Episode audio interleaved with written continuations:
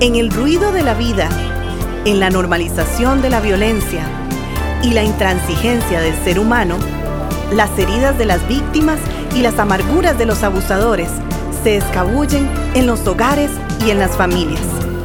Levanta, propone un acercamiento integral, uno desde adentro, desde los lugares donde solamente Dios puede entrar. Conversemos.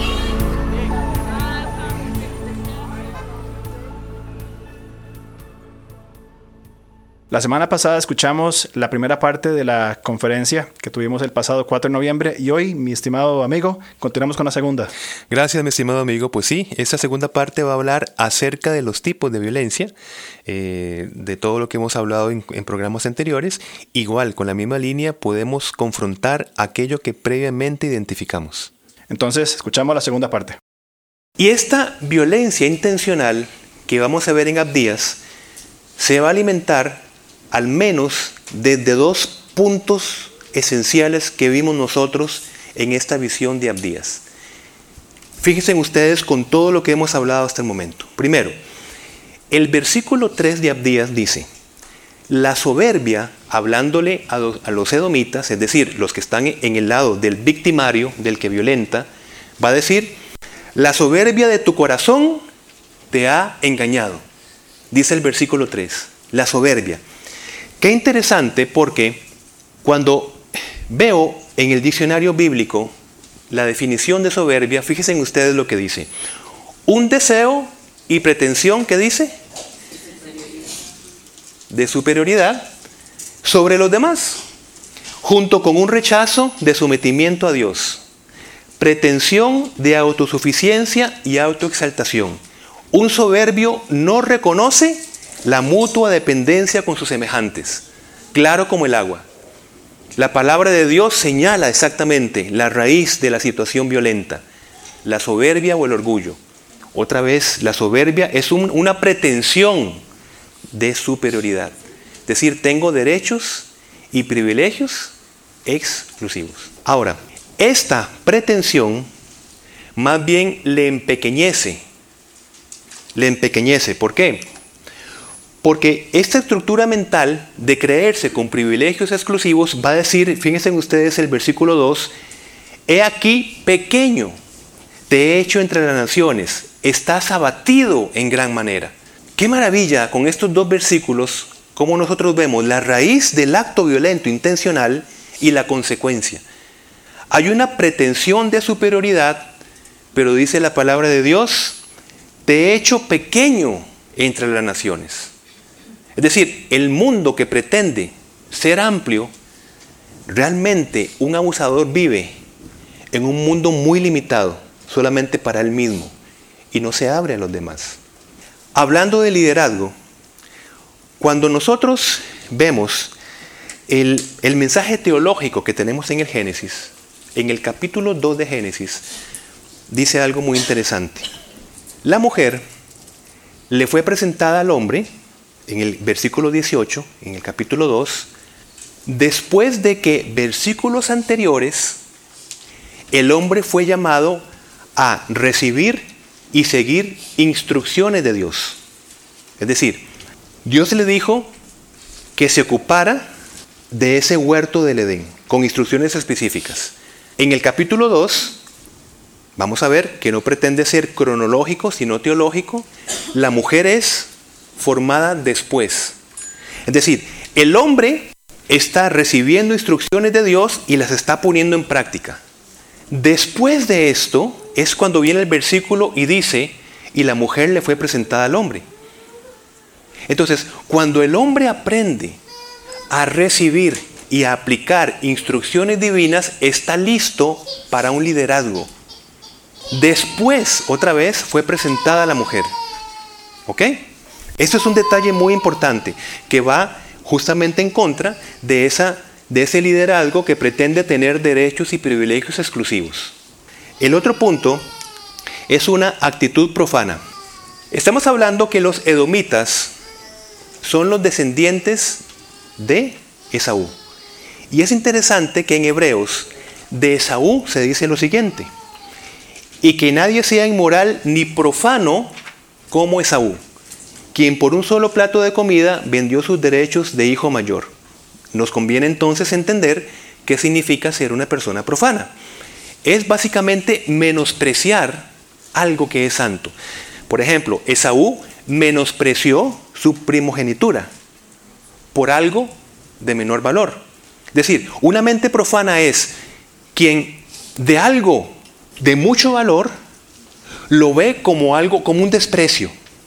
Bien, es la mente profana. Ahora sí, ¿cuál es la mente profana de un violento? Tomar el don de la santidad del matrimonio, que es una relación exclusiva. Nosotros podemos tener aquí relaciones personales, pero no tendré una relación tan exclusiva como la de mi esposa. Es una relación única, humana.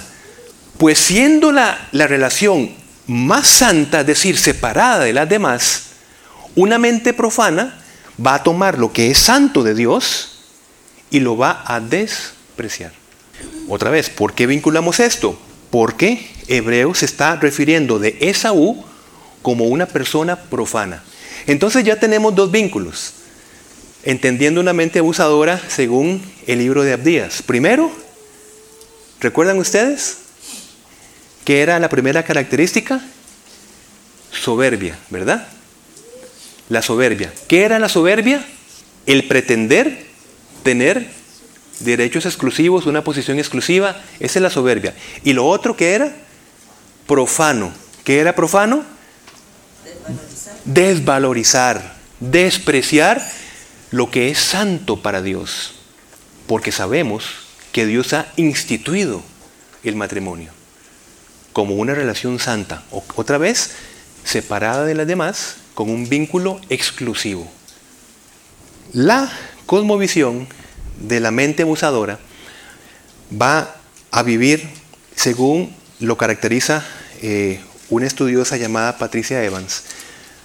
Con lo, que estamos hablando es como si, si tuviésemos acá literalmente dos, dos columnas separadas, totalmente separadas. Realidad 1, realidad 2, separados.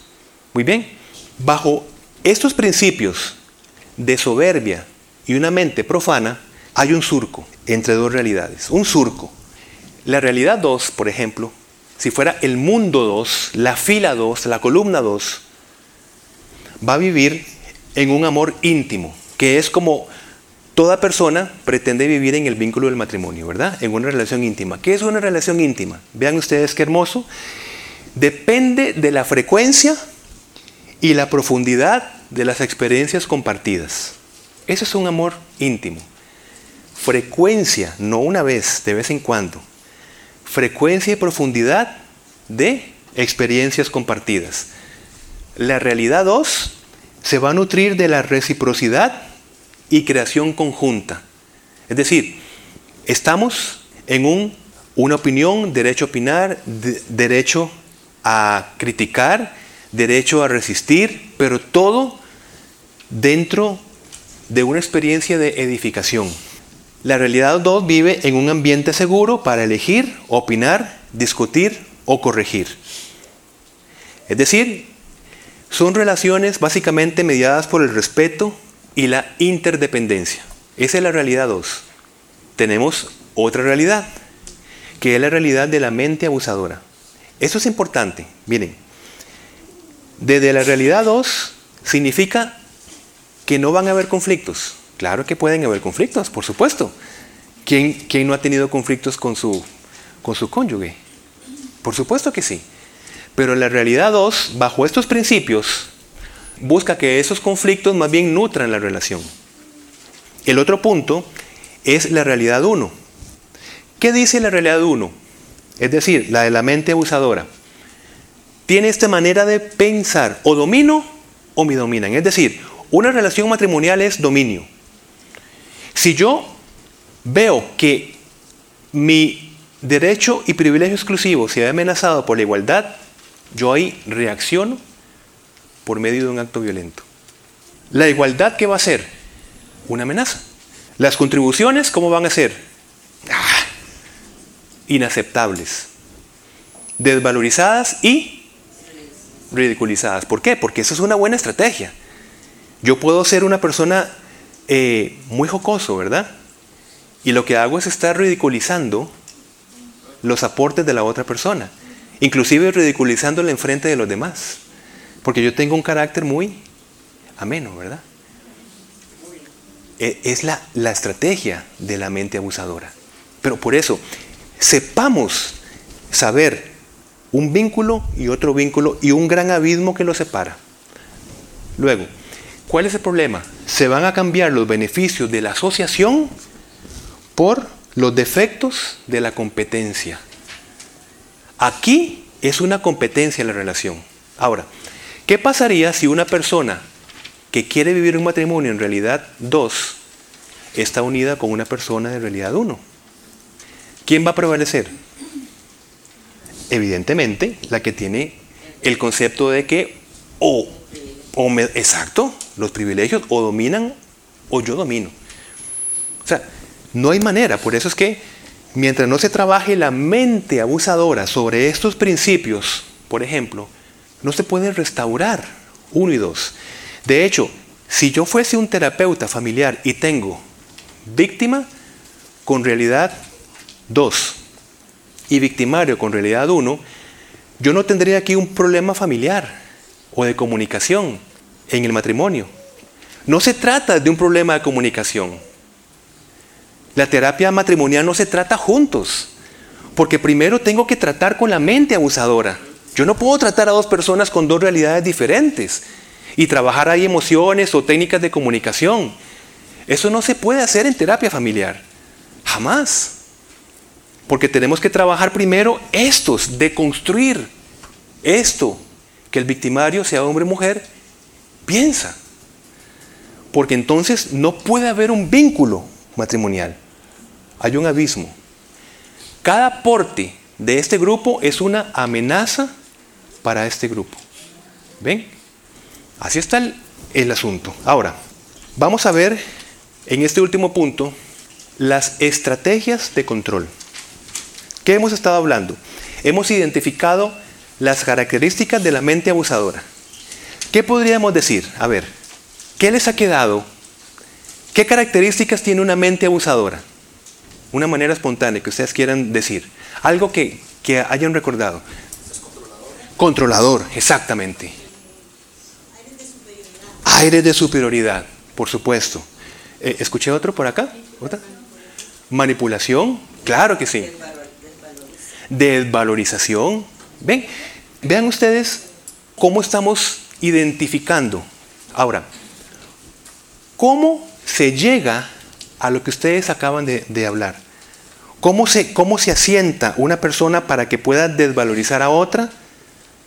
Para que pueda tener aire de superioridad. ¿Cuáles son las estrategias? Porque eso no viene de la noche a la mañana. Es decir, yo no creo que en la época de noviazgo la persona saca toda su realidad distorsionada para conquistar a otra persona.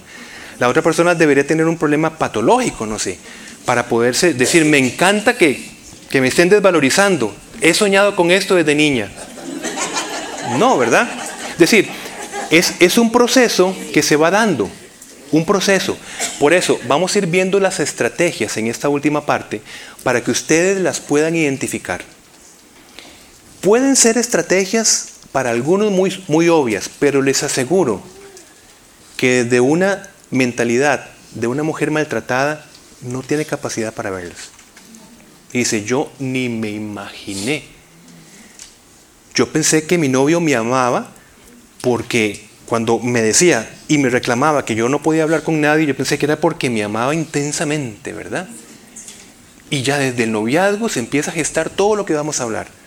Evidentemente, nosotros en el Ministerio Levanta tratamos frontalmente ya a la mujer maltratada, pero tenemos programas de prevención, digamos, por estadísticas, que las muchachitas de colegio sepan identificar señales desde allí, desde la prevención. Y en las iglesias básicamente esos programas de prevención, ¿ven? Eso es fundamental. Una mujer dice, podría decir, es que de repente mi primer año de matrimonio me di cuenta que mi esposo era un, maltratador. No, no, no te diste cuenta los tres años de noviazgo anteriores. Y no fue que, que de repente nació mi hijo o mi hija y ya se convirtió en un maltratador. No, ha sido siempre así. Ha tenido esa mente abusadora. Lo que pasa es que no la viste, ¿por qué? Por lo que significa el enamoramiento. El, el enamoramiento es como, como un velo, ¿verdad? Ya, listo. ¿Estás seguro que sí es la persona más encantadora de la vida? Y ese enamoramiento, cuando ya, ¿verdad? En el proceso empieza a, debería de pasar a otra etapa más madura, de repente ¡eh! se me fue, ¿cómo es? La anestesia del enamoramiento y hasta me di cuenta que es una persona abusadora. No, el enamoramiento no te hacía ver un abusador desde el noviazgo. Ese es el punto. Ahora, ¿cuáles son las estrategias? Primero, y los tipos de violencia, aunque los vamos a separar, quiero decirles que no son, no son trazos así tan, tan separados. Es decir, pensamos en Levanta que el acto violento es un cóctel de violencia psicológica, verbal, emocional, física, todo. No podemos decir, soy violentado físicamente pero no psicológicamente. Imposible de separar. Imposible. O soy violentado psicológicamente pero no verbalmente. Por favor. Y de hecho, una violencia verbal, es decir, un insulto, que trae pues una consecuencia psicológica y prepara para el golpe, como lo vamos a ver. Primero, desde una violencia psicológica, vamos a ver las estrategias. Es decir, como la violencia es un proceso, ¿verdad? La violencia psicológica tiene estrategias. Primero, va a ir poco a poco atribuyéndole a la víctima una culpa, una culpa falsa, a tal punto que la víctima realmente llega a decir, yo qué hice mal, o yo qué hago mal en la relación, para que el estado emocional, como estamos enlazando, de mi compañero, mi cónyuge, se altere tanto. Es decir, por mi culpa se echó a perder el paseo familiar. Por mi culpa no tuvimos la fiesta. Todo por mi culpa, por yo responder. Yo no tuve que haber respondido de tal manera. Violencia psicológica. Si no me hubieras molestado, todo estaría bien. Pero es que usted siempre tiene que estar hablando de lo que no tiene que hablar. ¿Verdad que son cosas que hemos estado escuchando? Estrategias. La primera estrategia es atribución de la culpa falsa a la víctima. Y de repente, si están en una consejería, se invierten los papeles. Y va a decir el maltratador, viera usted con la mujer con la que estoy. Si usted supiera cómo me hace enojar. Es decir, el victimario pasa al papel de víctima. invierte los papeles. Y la manipulación, como bien dijeron por acá, es tan aguda que un consejero o una persona que está abordando a un victimario tiene que tener una sabiduría de lo alto impresionante. Porque si no, termina dándole las credenciales al victimario. La primera estrategia. Segunda estrategia, aislamiento de sus redes de apoyo. Evidentemente, ¿cómo empieza? Desde el noviazgo empieza desacreditando las amistades, los familiares, las personas de la iglesia. Esos no son unos buenos para nada, no saben nada, no te van a ayudar. Esto y lo otro, lo que hacen es que te quitan el tiempo. Yo quiero que en esta relación no tengas a nadie más. Aislándola de redes de apoyo, ¿qué pasa? Pues está a merced de toda esta manipulación que estamos hablando. Dos estrategias. Así que es muy común que una mujer maltratada llegue al punto, como conocemos casos muy directos, donde llegue a más bien a molestarse cuando los familiares queremos acercarnos a una víctima y damos la impresión que nosotros nos estamos metiendo en lo que no nos importa, porque esa es la estrategia del aislamiento del victimario. Y el punto más trágico es cuando la víctima, y esto es muy importante, coincida con la manera de pensar del victimario. Esto es muy importante. Es decir, lo resumo así, el nivel de victimización, otra vez, el nivel de victimización será en tanto la víctima coincida con la forma de pensar del abusador. Por ejemplo, usted es una tonta. Yo sí soy una tonta. Usted fue la culpable de tal cosa. yo sí fui la culpable de tal cosa. Ven que está coincidiendo con el criterio del abusador. Cuando coincide, su nivel de victimización es más crónico. Una mujer, si fuese el caso, va saliendo de un círculo traumático en tanto relacional. Usted es la culpable de tal situación. Yo no soy culpable de tal situación. Estoy siendo culpabilizada. Es decir, está conservando la confianza en su criterio propio. Y el trabajo de una mujer maltratada, entonces, ¿de qué va a tratar? Restaurarle la confianza en su criterio propio. Esa es parte de la estrategia de una mujer. Bien, porque de verdad viene en su sistema de victimización, viene pensando que su familia, sus hijos o sus hijas se quedaron sin su papá extraordinario por mi culpa. Y el manipulador es lo que va a decir.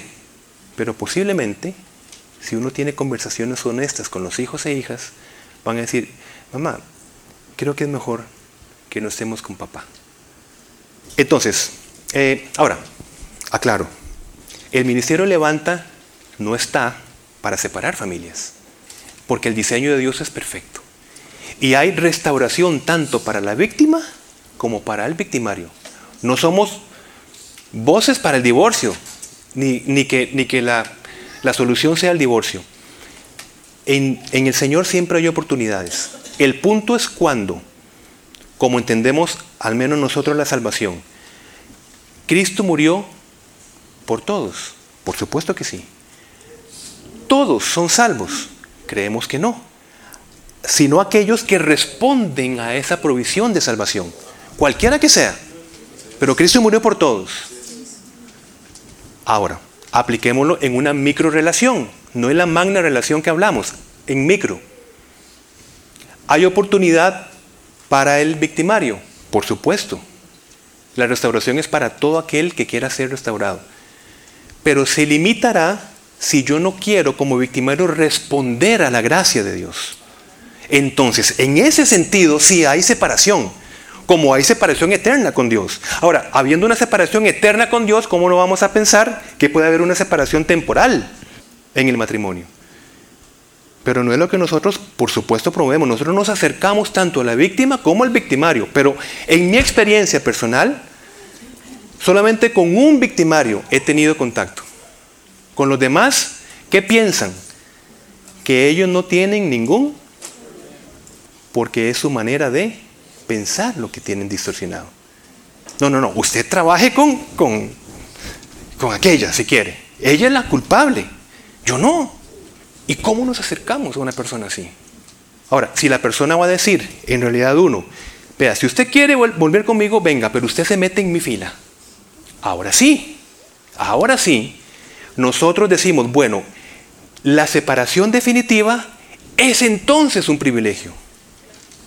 En ese sentido, porque la persona no quiere cambiar.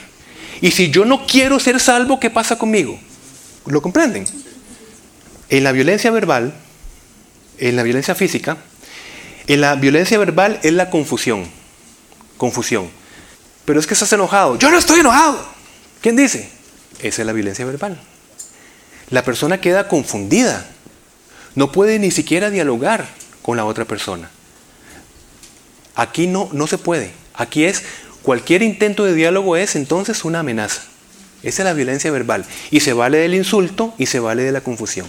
Pero vean, el insulto no, es necesariamente de que, de, que, de que yo le estoy diciendo tonta. Acuérdese que hay comunicación no verbal. Si por ejemplo mi esposa levanta la mano y hace un comentario y yo hago, ok, ustedes no saben lo que estoy haciendo, pero le estoy dando un mensaje que por 5 años, tal vez 10, 15 años, es común.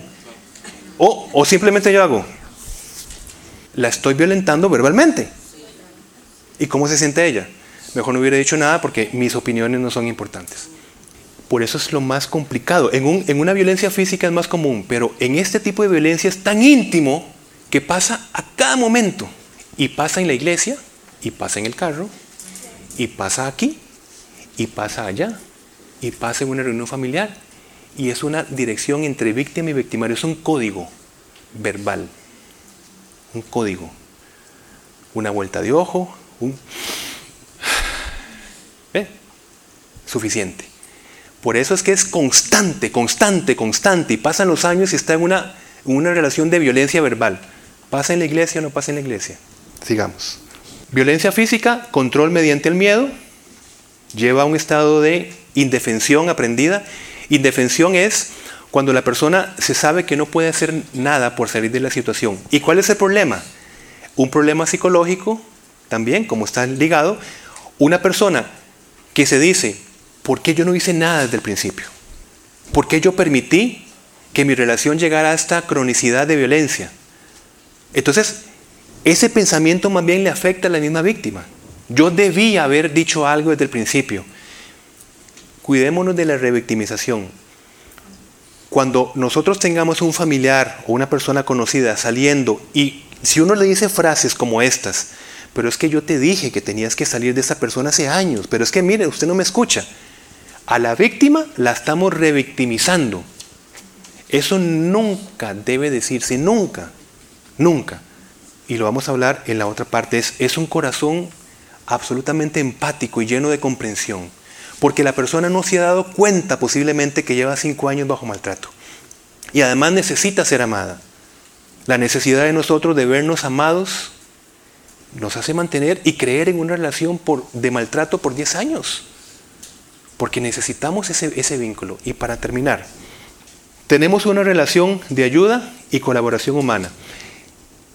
Jacob dice, líbrame del poder de mi hermano Esaú, pues tengo miedo de que venga a matarme a mí y a las madres y a los niños. Le está pidiendo al Señor. Pero en este mismo capítulo dice, sintió mucho miedo y se puso muy angustiado, por eso dividió en dos grupos a la gente que lo acompañaba y lo mismo hizo con las ovejas, las vacas y los camellos, pues pensó, si Esaú ataca a un grupo, el otro grupo podrá, podrá escapar. El Señor es nuestro ayudador. Pero usted y yo tenemos un papel activo en contra de la violencia doméstica. Y lo digo con mucho respeto. Si una mujer maltratada se sienta y dice, el Señor me ayudará de alguna manera, cuidado. Porque no está entendiendo su papel en contra de la violencia doméstica como, como eh, va a decir el, eh, Proverbios. El prudente ve el peligro y lo evita. El inexperto sigue adelante y sufre las consecuencias. ¿Verdad? Muy bien. Y terminemos con este llamado a la esperanza. Abdías termina de esta manera. Y subirán salvadores al monte de Sión para juzgar al monte de Saúl y el reino será de Jehová. Así termina esta profecía de Abdías. Es decir, puse esta ceñita y subirán salvadores. La lucha contra la violencia doméstica es un esfuerzo interdisciplinario. Interdisciplinario. Gracias por escucharnos. Estamos listos para seguir conversando a través de nuestras redes sociales. En Instagram, búsquenos como arroba levantacr. En Facebook, como levantacr. O contáctenos al correo alonso.